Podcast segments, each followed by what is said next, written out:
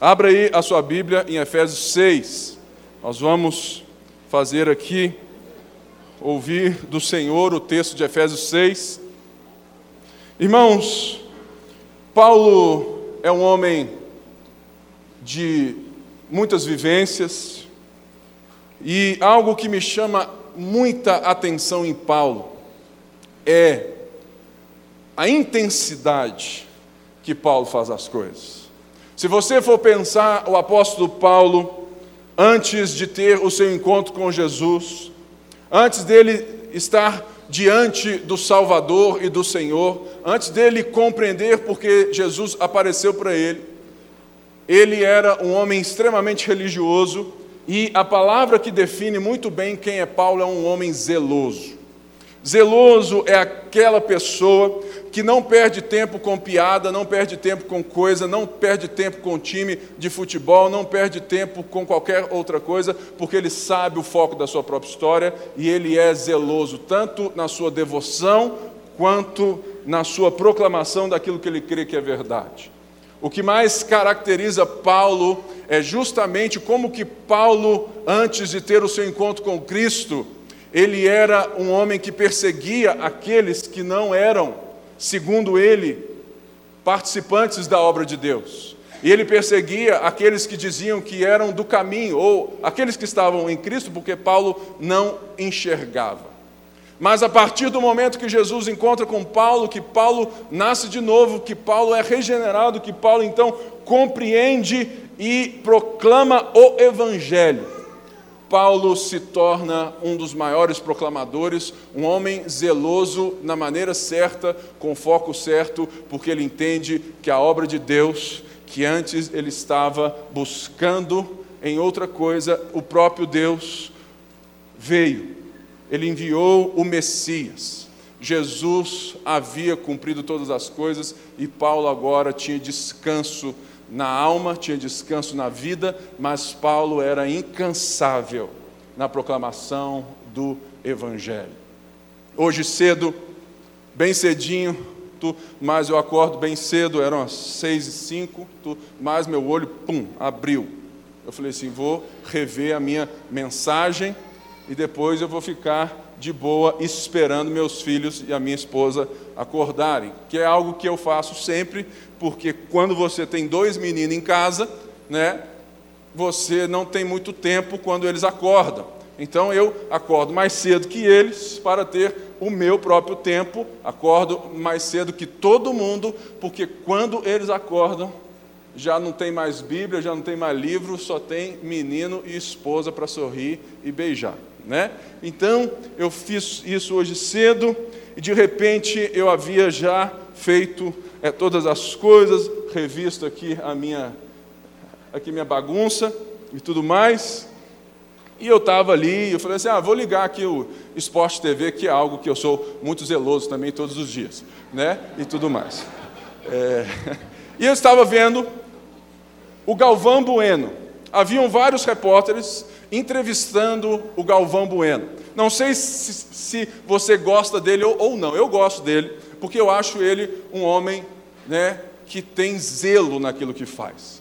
E certa vez, já bem no finalzinho, um repórter pergunta: Galvão Bueno, o que ele leva a estar 45 anos diante de todas essas coisas, vivendo tudo aquilo, narrando tantos acontecimentos históricos?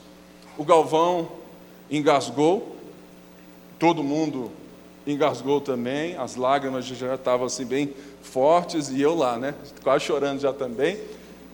E o Galvão disse algo para mim que eu que Deus falou comigo nessa manhã. Ele disse assim: "Olha, eu tenho um privilégio, porque eu vendo sonhos. A minha profissão é vender sonhos. Eu tenho o privilégio de poder vender os melhores sonhos que o mundo pode dar. Ele disse: Olha, eu tive a oportunidade de narrar Pelé, eu tive a oportunidade de narrar Senna, Nelson Piquet, Ronaldinho, Ronaldo Fenômeno. Eu tive a oportunidade de narrar a seleção de 82. E é óbvio que ele falou, eu tive a oportunidade de narrar o Galo de 2013. Ele falou. Não, não falou não, isso eu estou. É, trazendo aí para vocês rirem um pouco. Irmãos, e aquele homem disse: Olha, eu vendo sonhos. E ele disse que ele tem o melhor produto do mundo. E eu, como um bom crente pecador, ou pecador crente, aí você que escolhe, eu é, me lembrei de quantas vezes eu vinha né, para o culto e falei assim: Nó, hoje eu tenho que pregar. Nó, nó. Igual hoje, irmãos, hoje eu vim às 10, né, preguei às 10, estou aqui, daqui eu vou bem rápido lá para a sede e prego de novo. E, infelizmente, irmãos, tem dia que o cansaço me faz murmurar. Mas aquilo que o cara falou, eu falei assim: puxa vida, um ímpio falando que ele vende os melhores sonhos do mundo. Eu estou a poucas horas de anunciar a única mensagem que traz a eternidade no coração das pessoas. E talvez eu não tenha a paixão e o zelo desse, desse cara. O que nós tentamos viver nessa igreja é justamente algo que nos desperte ao zelo pela palavra. Irmãos, nós cremos com todo o nosso coração que não existe espiritualidade se você não conhece a palavra de Deus. Você pode ser o pentecostal que for, mas se você não tem zelo pela palavra de Deus, você é um místico como outro qualquer. Você pode rodar no manto, você pode ser o que quiser, mas se você não conhece as Escrituras, se você não tem zelo pela palavra, o Espírito Santo está com você, mas não na intensidade que você pensa. E eu fui né, vindo e pensando nisso. E é justamente sobre isso que a carta aos Efésios e todas as cartas de Paulo tratam de modo geral.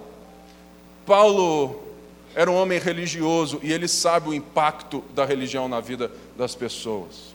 Religião mata. Religião mata. Porque religião quer dizer que eu tenho a capacidade de me aproximar a Deus, ou seja, a religião é quando Deus é apenas adicionado a alguma coisa da minha vida. É quando eu, diante de todas as coisas boas que eu faço, eu adiciono uma religião para ser melhor naquilo que eu já sou bom.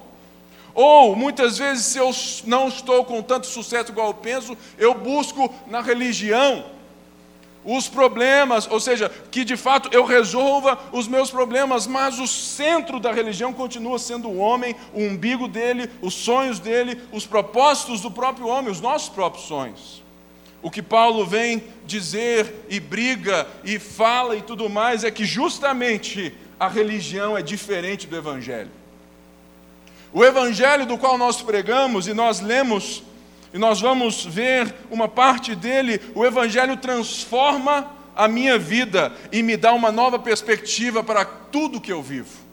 A religião, ela entra aonde eu deixo ela entrar ela, ela muda o que eu deixo ela mudar, mas ela é um fio de impulsionamento do meu próprio mérito para chegar a Deus e chegar lá e falar assim: Deus, olha a minha ficha do Serasa, eu não tenho um protesto, eu não tenho uma multa, eu sou assim, eu faço isso, você tem que me aceitar.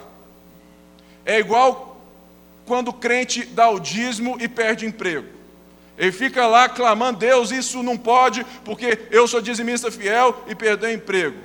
Irmãos, se isso não pode, me explica o tanto de irmão que é dizimista fiel e perdeu o emprego. É, é falta de fé? Não, irmãos. Porque Deus não perde o controle mesmo quando você perde o emprego. Porque Deus não está dizendo que o que você faz ele retribui. Ele está dizendo que o evangelho é totalmente o contrário dessa religião. O evangelho é quando Deus me aceita transforma o meu coração, transforma a minha história, e a partir disso eu vou enxergar todas as coisas por uma nova perspectiva. E agora, então, mesmo tendo emprego ou sem emprego, esposa ou sem esposa, solteiro, casado, viúvo, todas as coisas no Evangelho ganham um novo sentido. E por isso que Paulo, então, em Efésios, diz que bendito seja o Deus Pai do nosso Senhor Jesus Cristo, que nos abençoou, verbo passado, tempo passado, que nos abençoou com todas as sortes de bênçãos espirituais nas regiões celestiais. Ou seja, tudo aquilo que Deus diz e ele agora narra, falou assim, porque Deus nos escolheu, nos predestinou antes da fundação do mundo, para que qualquer ato de qualquer homem não possa ser colocado como algo que Deus possa ter tido escolha um pelo outro. Ele fez isso antes da fundação do mundo, em Cristo, e no verso 13 do capítulo 1 diz que ele selou com o Espírito Santo da promessa, que é a, a garantia.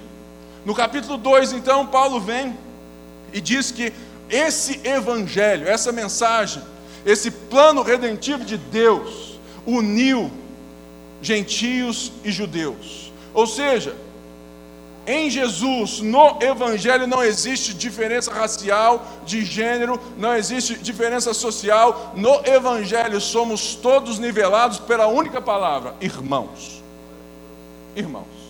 Ou seja, o que Paulo faz é mostrar que a promessa de Gênesis 12 a Abraão, que De ti serão benditas todas as nações da terra, se cumpre no Filho de Deus e que agora nós temos acesso ao Pai como qualquer outro. E ele então diz que diz ali que agora em Cristo, Cristo derrubou o muro de inimizade e que agora nós somos um novo homem em Cristo, uma nova humanidade. E no capítulo 3, Deus diz que esse era o grande mistério: unir pessoas distintas, de culturas distintas, em uma só pessoa e agora sendo o corpo de Cristo. É por isso que aqui na nossa igreja é assim também. Tem gente de todo tipo, tem gente de toda cor, tribo, língua, raça e nação, e é assim que nós devemos viver. E esse é o mistério. E no capítulo 4, então, no verso 1, Paulo vem e fala assim: olha, agora que vocês foram aproximados, vivam de forma digna dessa vocação, vivam de forma digna desse presente que vocês receberam, que é a salvação pela graça. Vivam a partir dela. E no capítulo 5, verso 21, que é justamente o versículo que norteia o que nós estamos estudando agora, diz assim: olha, Sujeitem-se uns aos outros por temor a Cristo. O que Paulo está dizendo é que na nova humanidade em Cristo, que quando você nasceu de novo, você não é mais dono do seu próprio império. Agora existe um reino que nos domina e um rei de amor que nos une.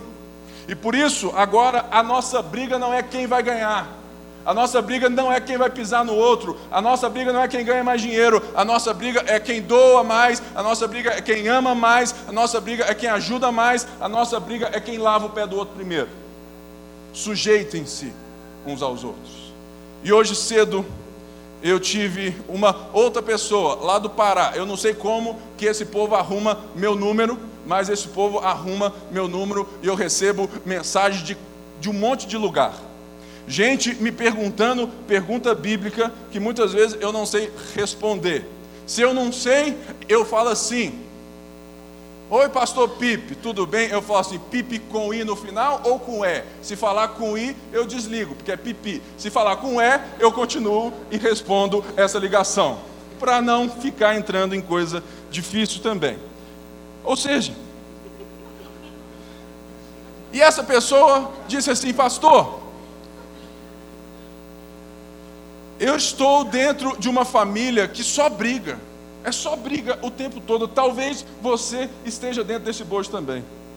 É todo mundo disputando um com o outro, é um mexe-mexe, todo mundo apronta, é um negócio esquisito. Irmãos, ela me perguntou, pastor, o que, é que eu faço? O que, é que eu falo para eles? O que, é que eu falo lá em casa? Eu disse assim: olha, irmã, eu peguei, vim aqui, tudo mais, e postei. Efésios 5, 21 e fiz um áudio para ela e disse uma frase que é: amar é perder o direito. Porque é isso que Paulo vai nos ensinar. Que sujeitai-vos uns aos outros é quando eu sou capaz de ser forte em Cristo, porque agora Cristo me domina, é que eu tenho a capacidade de amar e de abrir mão daquilo que eu julgava tão importante para mim. É por isso que agora Paulo então começa, depois desse versículo, a narrar sobre três esferas da vida criada antes da queda. Ele diz um pouco sobre o casamento, que é uma esfera, uma aliança, que é uma instituição criada por Deus antes do pecado. E ele agora vai tratar sobre a família, ou seja, pais e filhos, e vai tratar sobre o trabalho. Porque são três coisas que Deus nos criou para viver antes da queda. Uma, o pacto da aliança com uma mulher ou com um homem. Homem e mulher, mulher e homem. Porque é justamente nessa maneira que Deus criou a gente para ser diante daquilo que nós chamamos na teologia de mandato cultural. Mandato cultural é justamente a identidade, o propósito e o valor da, de toda a humanidade criada por Deus para criar uma sociedade para a glória de Deus. Quando o homem cria o homem à sua imagem, oh, desculpa, quando Deus cria o homem à sua imagem e semelhança, é justamente para que os atos do homem, para que os relacionamentos do homem expressem a Trindade Santa de Deus por meio de, um, de uma crescente sociedade segundo Deus. Mas, o homem quis ser o dono da sua própria sociedade, ele tentou fazer a sua Babel, e a gente sabe muito bem da história: o homem veio e quis gritar independência. Assim como na história do nosso grande país, Brasil, quando você aprendeu lá na oitava série, eu sei que você lembra disso, porque você é muito inteligente e lembra da prova de história da oitava série, que perguntou assim: qual foi o grito da independência? Aí você foi lá com letra maiúscula, que eu sou, independência ou morte. E você ficou todo cheio, porque você é, né, faz parte de uma nação que gritou independência. Mas deixa eu te dizer algo. O que Paulo está nos ensinando e que o Evangelho nos ensina é justamente o contrário. Ele está nos dizendo que independência é morte. Independência é morte. Viver sozinho só traz problema. E o homem quis viver sozinho numa sociedade para criar a sua própria sociedade. E o que deu? Deu isso aí que nós estamos vivendo. A gente não consegue se suportar, a gente não consegue fazer com que a natureza bela de Deus seja vista, porque a gente gosta é de tudo cinza mesmo. Ou seja, então Paulo então vai discorrendo sobre essas coisas, e ele chega no capítulo 6, verso 1, onde ele vai falar sobre família. Por quê?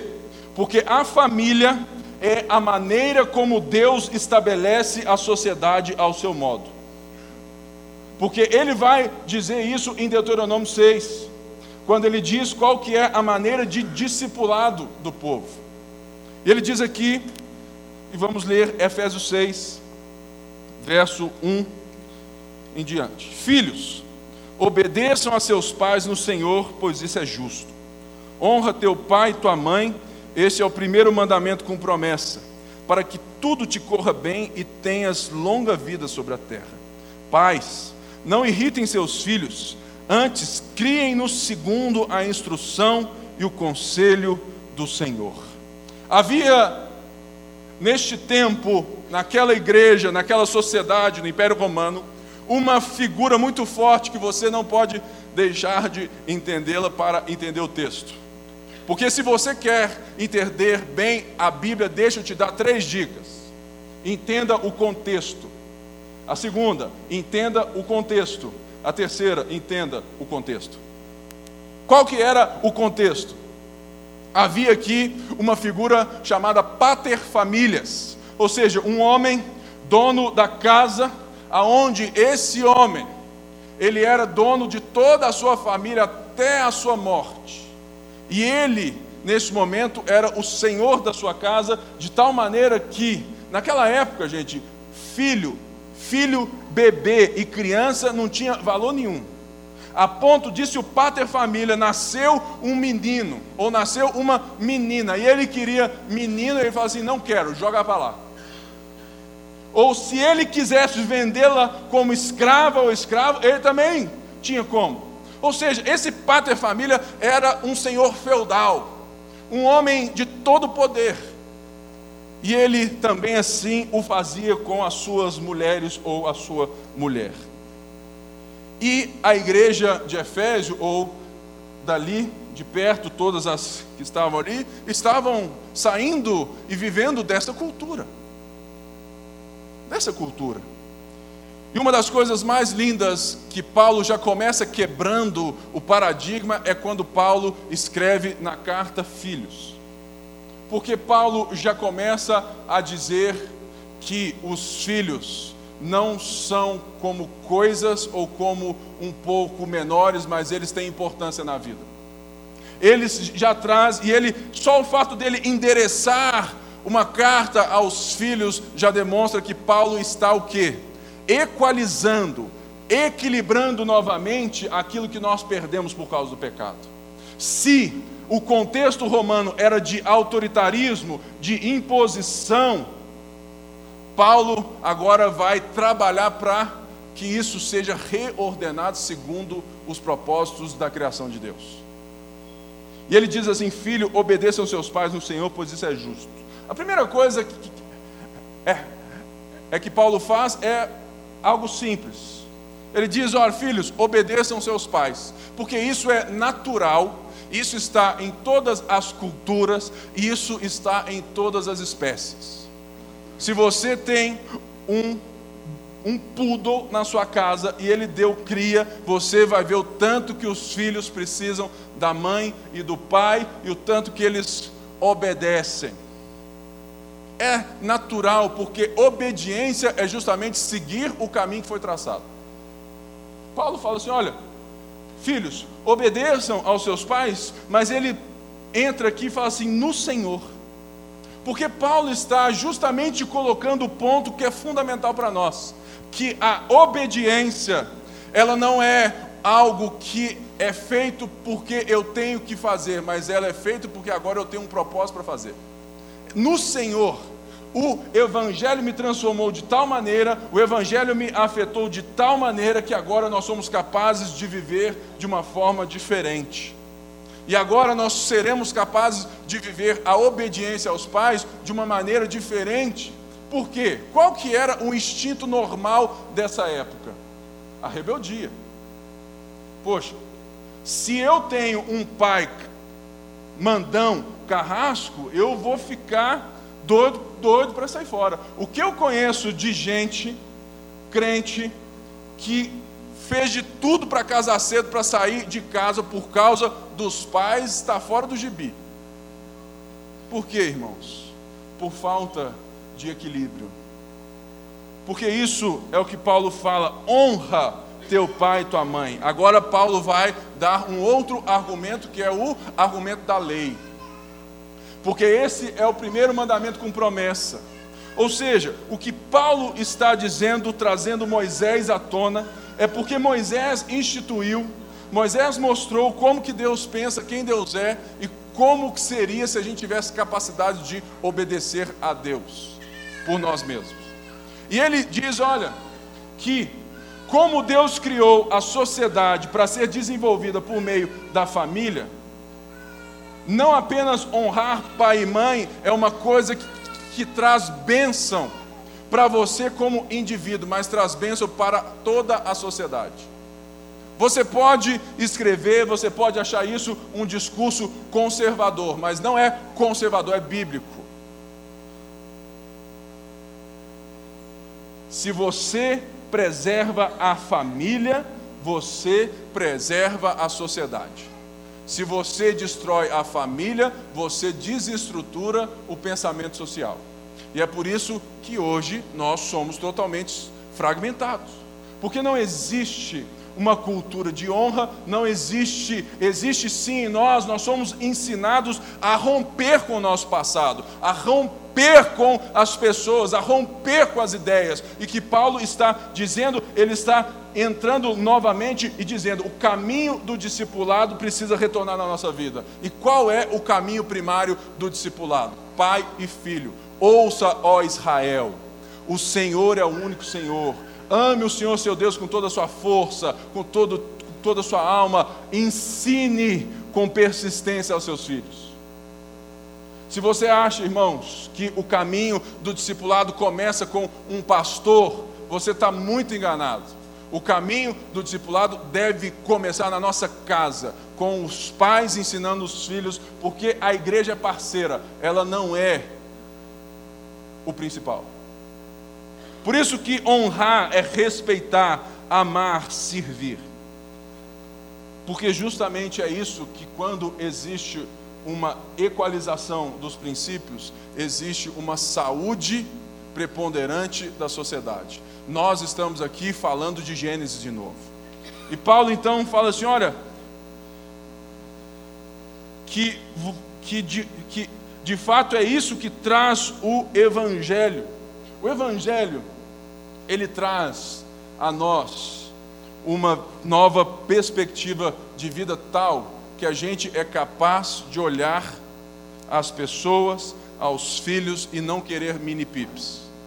Uma das coisas que nós temos sem saber, nós queremos colocar nos nossos filhos os nossos sonhos.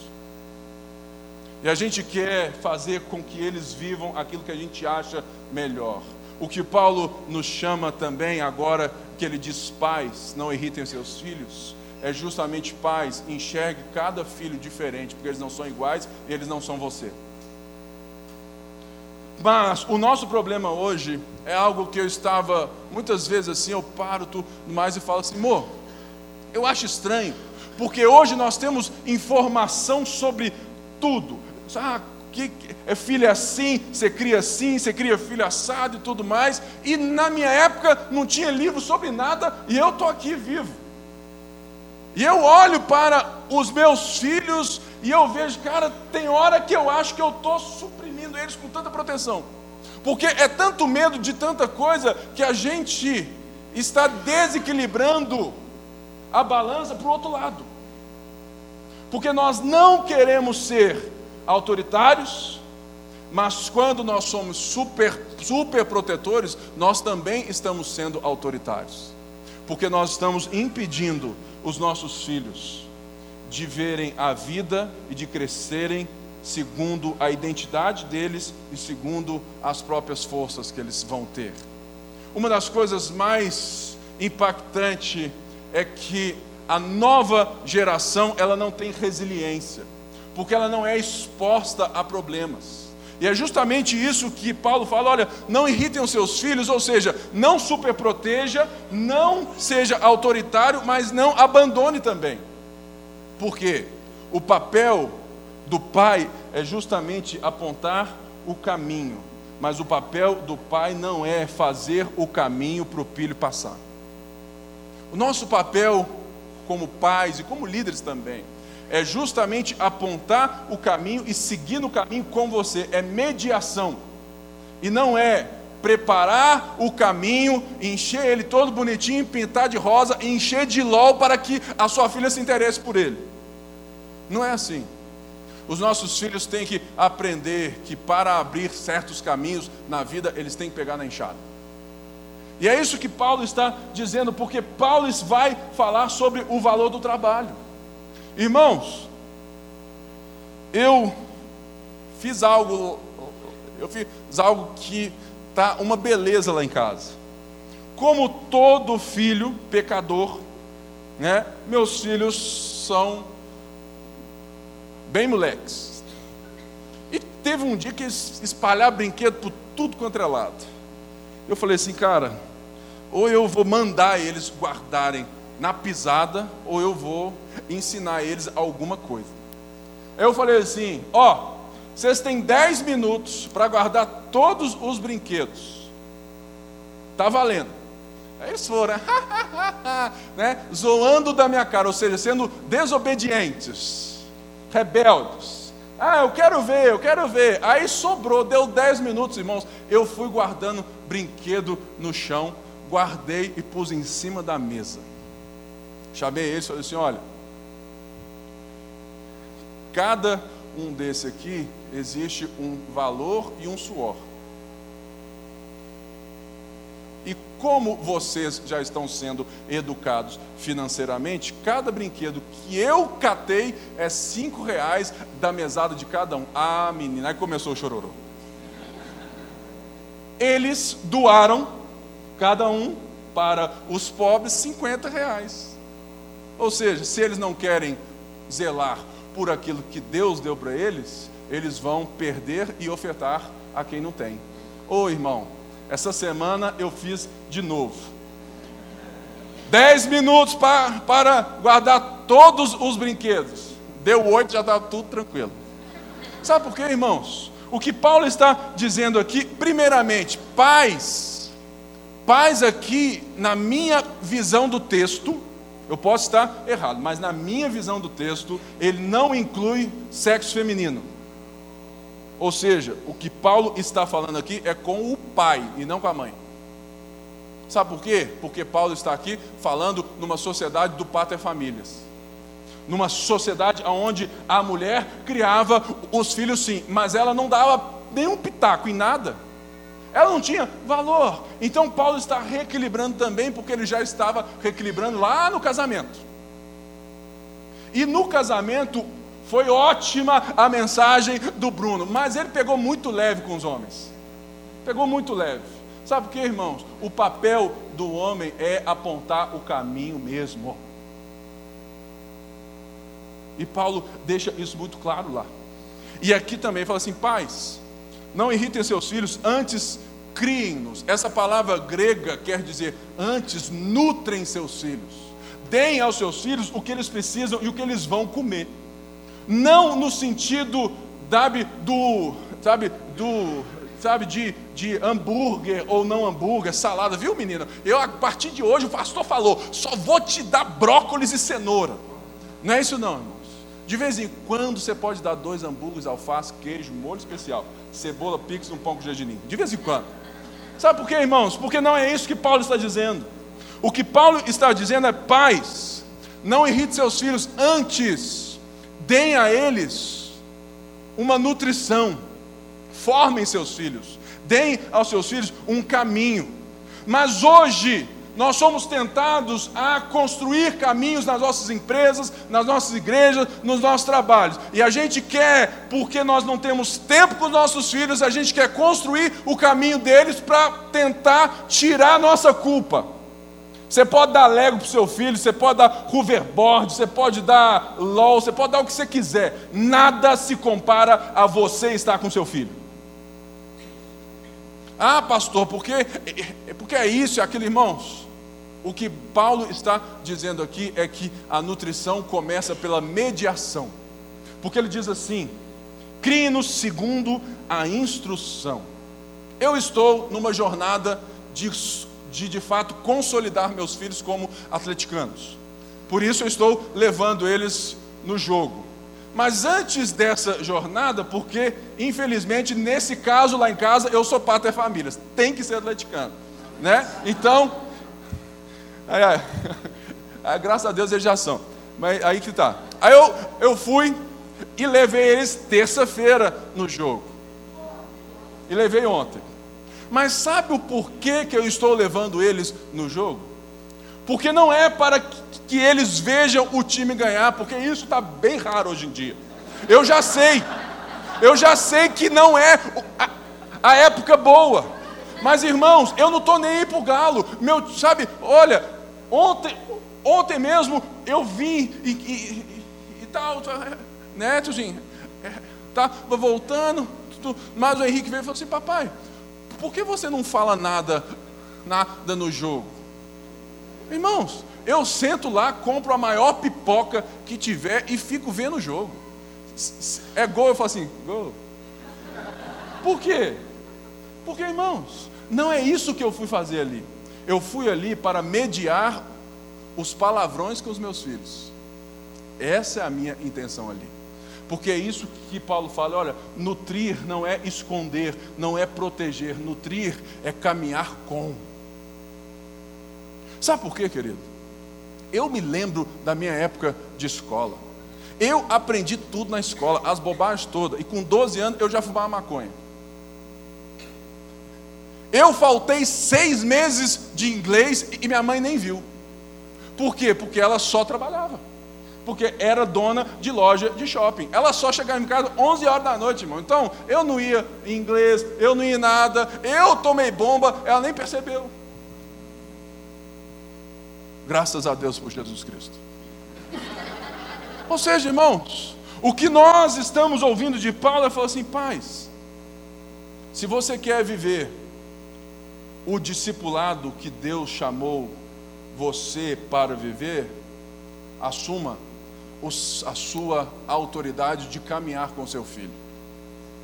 Eu sei, irmão, que ninguém aqui é dono do tempo, tem que trabalhar muito, então, irmãos, nós precisamos fazer escolhas. Talvez você não tenha tempo para participar de uma célula, mas você tem tempo para fazer um culto doméstico na sua casa. O que Paulo está dizendo mediar, nutrir, é justamente primeiro ser exemplo. Eu já perguntei para vários pais aqui mais velhos aonde os filhos são crentes. Todos os filhos são crentes, os filhos já velhos. E eu falo assim, cara, me conta qual que é o segredo que eu quero fazer lá em casa. Porque na nossa sociedade a gente acha que que tudo é receita de bolo. Então eu chego e falo assim, me, me passa a receita, porque dá menos trabalho, né? Então a gente pede receita para tudo, é coaching para tudo, é vídeo para tudo. Aí todos eles falam e falaram a mesma coisa, desde o pastor Márcio até os irmãos daqui. Eles falam assim, Pipe, não tem segredo. O que faz os seus filhos, os nossos filhos estarem no Senhor é o exemplo. Será que é seu filho vai ver ou já vê você lendo a palavra de Deus? Será que qual é o nível de conversa que seu filho vê ou ouve as conversas que nós temos? Porque você pode não ter filho, mas você pode estar pensando agora no seu pai. Por quê? Todos aqui não são pais, nem todos aqui são pais, mas todos são filhos. E você que não é pai ainda, você está minimamente pensando de como foi com você. Irmãos, o que Paulo nos chama é justamente para fazermos um treinamento que produz uma ação automática. Quando você se torna bom em algo, algo que se torna automático, não é assim? Por quê?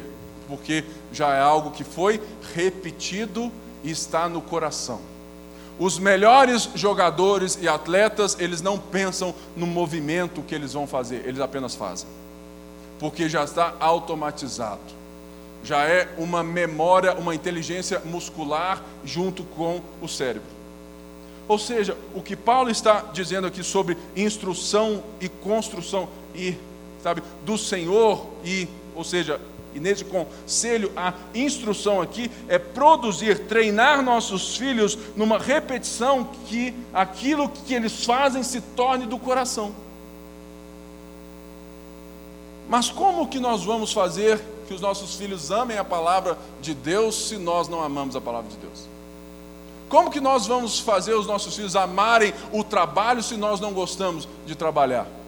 Lá em casa, eu não digo para os meus filhos que eu trabalho para ganhar dinheiro. Até porque eu sou um pastor, né? então não, não, uma coisa não entra muito com a outra. Mas, mas eu digo que eu trabalho para fazer uma sociedade melhor. Sabe por quê? Porque eu não quero que os meus filhos aprendam que o trabalho é para ganhar dinheiro, porque não é, porque Paulo já falou que Deus criou o trabalho antes da queda. Se você trabalha para ganhar dinheiro, quer dizer que você ainda precisa que o Evangelho transforme essa área da sua vida. Eu não trabalho, irmãos, nem para ganhar dinheiro e nem para ser aplaudido. Eu trabalho para constituir em Cristo uma sociedade melhor. E meus filhos têm que aprender isso, porque assim que é instruir os filhos. E porque é assim que é uma sociedade baseada no Senhor e no conselho do Senhor. E Paulo então muda de assunto e diz assim, a partir do verso 5. Escravos, obedeçam a seus senhores terrenos com respeito e temor, com sinceridade de coração como a Cristo. Obedeçam-lhes não apenas para agradá-los quando eles os observam, mas como escravos de Cristo, fazendo de coração a vontade de Deus. Sirvam aos seus senhores de boa vontade como ao Senhor, e não aos homens, porque vocês sabem que o Senhor recompensará cada um pelo bem que praticar, seja escravo, seja livre. Vocês, senhores, tratem seus escravos da mesma forma. Não os ameacem, uma vez que vocês sabem que o Senhor deles e de vocês está nos céus. E ele não faz diferença entre as pessoas. Irmãos, o que Paulo está dizendo aqui é sobre escravos mesmo, mas isso serve para nós sim. Porque naquela época, e esse tipo de escravo aqui não é apenas o escravo que a gente aprendeu, aqueles que chegaram no Brasil. Haviam escravos médicos, professores, mentores, eram escravos diferentes. Haviam sim escravos de pouca instrução, mas haviam escravos que eram bem tratados porque eles tinham o conhecimento mas eles eram escravos de um pater famílias. Se o homem, dono desses escravos, quisesse matar, molestar, ele podia fazer o que quisesse. E Paulo então está trazendo à baila, trazendo de novo à tona, a partir do Evangelho, aquilo que Deus fez, falando assim: olha, não é assim mais. E mas ele trata primeiro com os escravos. Ele diz assim: obedeçam e ele usa aqui três coisas muito iguais. Ele diz que nós temos que obedecer com sinceridade como a Cristo, obedecer como escravos de Cristo, fazendo de coração a vontade de Deus e servir aos senhores de boa vontade como ao Senhor. Ou seja, é praticamente a mesma coisa que ele trata, dizendo que, escravos, já que vocês foram alcançados por Cristo e vocês têm uma nova vida e um novo Senhor de fato, aquele que não é capaz apenas de mandar e matar vocês, mas é aquele que lhes colocou a eternidade no coração, enxerguem os seus senhores de uma nova maneira. Porque, irmãos, assim como o exemplo dos pais vale para os filhos, assim também o nosso exemplo vale para com todas as coisas. E eu vou ser muito breve nisso, mas eu quero te dar qual que é o melhor, qual que é o maior mundo, qual que é o maior campo missionário desse mundo. Não é a China, não é a Índia e nem a janela 1040. O maior campo missionário desse mundo é o mercado de trabalho. É o mundo profissional, é o mundo corporativo porque nele nós encontramos toda tribo, língua, raça e nação. Nós temos um ateu, ateu assim, ateu assado, budista, católico, crente e, e vai. Ou seja, você amanhã vai ter a oportunidade de fazer de boa vontade do seu trabalho como para o Senhor, mesmo que seu chefe seja um crápula. Porque assim como Paulo diz a esses homens escravos, a esse povo escravo, a essas moças escravas, Paulo também pode dizer para nós hoje. A pior coisa que tem é justamente quando nós achamos e dividimos o mundo em mundo secular e sagrado. E isso não é uma ideia bíblica, é uma ideia grega. Isso vem lá, lá de Platão. Quando você entende que tocar no louvor, você está servindo ao Senhor de todo o coração, mas apertar, sabe, o crédito lá do banco, servir, limpar a rua, fazer o que você for, se você considera isso um trabalho secular, querido, o Evangelho ainda não chegou nessa área na sua vida. E é isso que, então que Paulo fala: olha, você pode ser escravo, você pode estar atado a um senhor, você pode ter assinado um contrato com o time do Ibis. E você está preso ao Ibis, o pior time do mundo, até 2025. E Paulo fala assim: corre, trabalha como se fosse para Deus, porque é para Ele. Uma das coisas que nós crentes temos que parar é de achar que a gente não é pago para trabalhar e a gente chega lá, deu seis horas, o que você quer é bater o ponto e sair correndo. Mas deixa eu te lembrar de algo. Imagine que lá no seu trabalho tem um ateu, um ateu, graças a Deus, e você de crente. Mesma função, mesmo salário. E a empresa está de olho em corte. Chegou lá, tudo mais, das festas, tudo mais. O ateu chega falando que ele foi lá na boate tal e tudo mais e varreu o geral. Todo mundo fica, ah, que legal, é o cara, o cara é uma pegador e tal. O ateu, graças a Deus, ele, ele está com um problema com a esposa. E mesmo ele pagando de ateu, ele pede para o crente para que ore para ele. Mas tudo normal. Ninguém acha nada errado. Por quê? Porque ali eles estão tratando de trabalho. O crente resolve fazer uma bobagem e os caras ficaram sabendo. Ah, querido, é notícia da rádio peão da igreja e da empresa também. Sabe por quê? Porque você sabe disso muito melhor que eu. Porque crente tem a vida pública. Você é um outdoor de Jesus ambulante. E por mais que você não queira, está todo mundo te olhando. Se você pisar fora da faixa, olha lá o crente. Olha lá o crente. Mas o ateu, não, parabéns, traiu a esposa. Olha lá o crente, está traindo a esposa. Ou seja, valores diferentes, porque eles tantos conhecem os nossos valores que eles nos julgam por eles mesmo não vivendo. Irmãos, é justamente isso que Paulo nos chama para que a gente seja diferente na maneira de nos portar. O Evangelho é justamente aquilo que transforma a minha e a sua vida de tal maneira que nós somos capazes de viver para Cristo, em nome de Cristo, em qualquer esfera da sociedade. Nós temos uma nova perspectiva de casamento, de paternidade e de trabalho.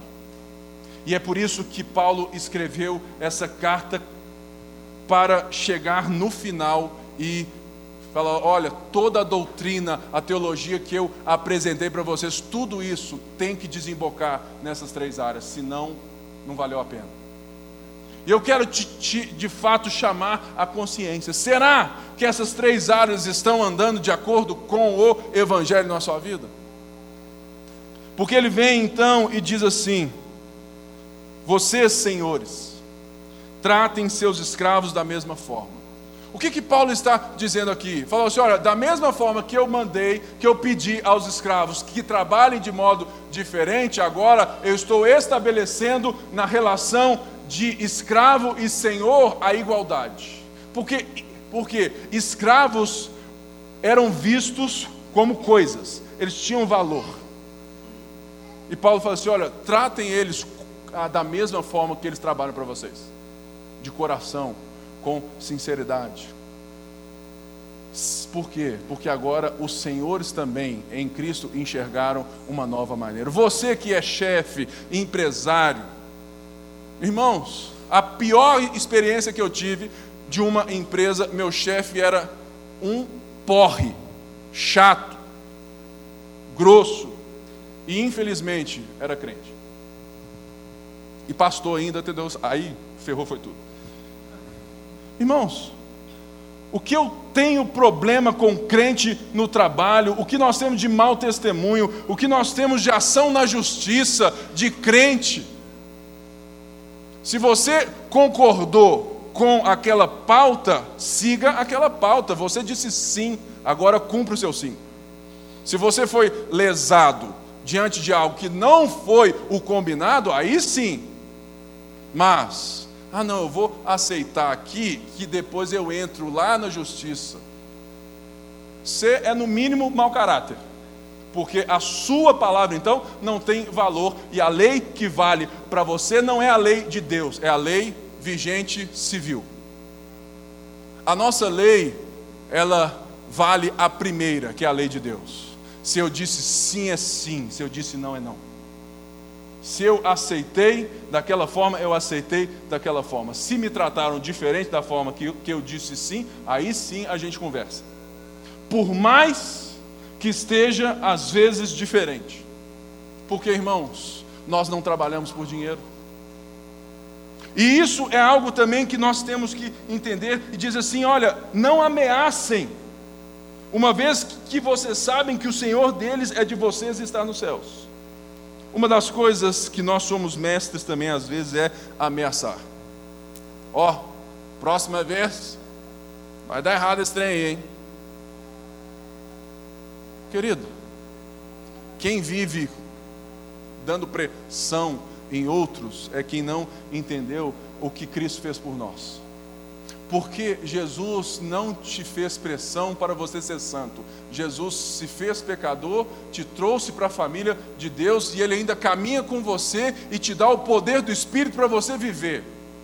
O que Paulo chama aos senhores para tratar da mesma forma é: vocês, senhores, vocês que conhecem mais, vocês que têm o mando do negócio, não ameacem, caminhem junto, ensinem, mediem também. Porque, gente, não existe nada melhor do que ter uma equipe com você. Não existe nada melhor do que ver as pessoas que trabalham com você vestindo a camisa da sua visão, do seu propósito. Mas isso não se faz com ameaça, isso faz com companheirismo. E é isso que Paulo diz: olha, uma vez que vocês sabem que o Senhor deles é de vocês, está nos céus, e ele não faz diferença entre as pessoas. O que diferencia você, chefe, de um não chefe, não é a sua, ou seja, não é quem você é ou o seu valor diante disso, é o seu poder de influência. O que Paulo está dizendo aqui é que cada um será recompensado pelo tamanho do poder de influência que, que recebeu. E só isso. Existe um galardão existe uma recompensa. Mas a recompensa não é o tanto que eu fiz, mas é como que eu fiz. Por isso, Paulo nos chama novamente a razão do equilíbrio a partir do Evangelho. Que as pessoas são mais importantes do que as coisas, de que mais vale você construir junto do que você construir sozinho um império. A melhor coisa que tem é quando alguém fala bem e alguém veste, sabe, e fala assim: nossa, esse chefe meu, o cara nem crente é, mas puxa, que esse cara me serviu. O nosso estilo de liderança tem que ser um só: o estilo de Jesus. O estilo de Jesus. Quanto mais influência você tiver na sua área, você deve abrir mais portas para as pessoas. Autoritarismo não leva ninguém a lugar nenhum. Um exemplo: se você tem que comprovar que você é o chefe, você já não é o chefe. Se você tem que provar que você é o pastor, você já não é o pastor. Eu fico, irmãos, tão feliz que tem gente aqui que tem muito mais tempo de crente que eu, conhece muito mais a Bíblia que eu, mas, irmãos, autoridade é adquirida, é com relacionamento. Por quê? Porque as pessoas, elas são ávidas por relacionamento. Elas querem ver você sendo alguém de verdade. Não seja alguém que impõe autoridade, seja alguém que adquira autoridade. Porque assim nós vamos ganhar as pessoas e as pessoas vão trabalhar dentro dos propósitos que Deus deu para você. E uma das coisas mais lindas, irmãos, é ver tantos irmãos aqui que são bem-sucedidos nas suas empresas, nos trabalhos e tudo mais. Gente que faz a diferença.